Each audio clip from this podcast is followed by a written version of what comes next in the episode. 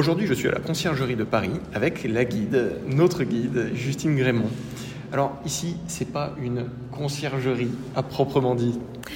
Non, euh, absolument pas. Alors la conciergerie, c'est au départ ce qu'on appelle euh, le palais de la cité. Hein. C'est en fait le premier palais des rois de France à Paris. ses origines, elles remontent à, très loin, hein, puisqu'on sait qu'on avait déjà un premier euh, palais, une forteresse à cet emplacement de l'île de la Cité. Euh, qui euh, était autrefois donc la résidence des gouverneurs romains euh, de Lutèce. Et on le sait aussi, hein, dans ce palais, on séjournait aussi des empereurs romains. Et c'est avec Clovis hein, que ce palais devient vraiment le palais des rois de France au début du VIe siècle, et puis plus tard surtout avec un autre personnage historique bien connu hein, qui s'appelle Hugues Capet, qui fonde cette nouvelle dynastie royale dynastie des Capétiens. Et donc ce palais de la cité eh bien, a surtout été le palais des Capétiens. Et on conserve d'ailleurs encore aujourd'hui hein, de beaux vestiges euh, de cette époque de la dynastie des Capétiens. Alors, à commencer par la Sainte-Chapelle, qui est à deux pas de la conciergerie, encore aujourd'hui, construite sous Louis IX pour accueillir notamment la couronne d'épines du Christ. À la conciergerie, on a donc d'autres vestiges médiévaux. Il y a euh, ces tours médiévales que l'on peut apercevoir à l'extérieur du monument.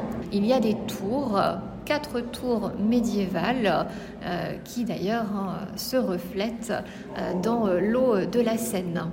Il faut quand même préciser qu'on est dans un endroit bien particulier.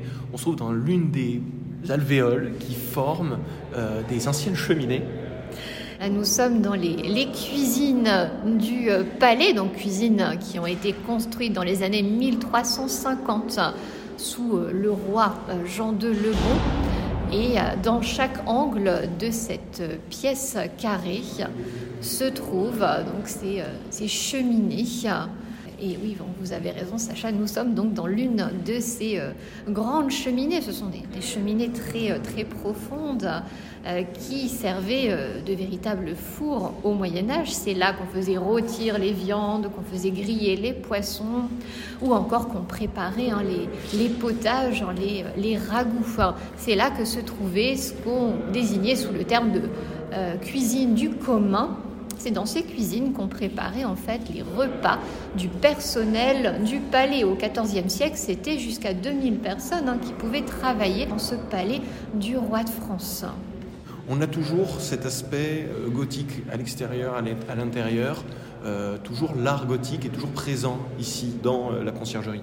Oui, c'est le style gothique à ce moment-là hein, qui est euh, utilisé dans l'architecture, ce qu'on appelait l'opus francigenum à cette époque-là, le style français hein, au Moyen Âge que l'on voit dans ces cuisines. C'est également ce style que l'on retrouve dans une salle hein, qui est juste à côté des cuisines qui s'appelle la salle des gens d'armes. Et c'est euh, cette salle d'ailleurs qui servait de réfectoire à tout le personnel du palais. Ah, c'est donc 2000 personnes hein, qui pouvaient travailler euh, au cœur du palais de la cité. Et c'est euh, dans cette salle que qu'on a décidé donc d'exposer, d'organiser hein, cette exposition Paris capitale de la gastronomie.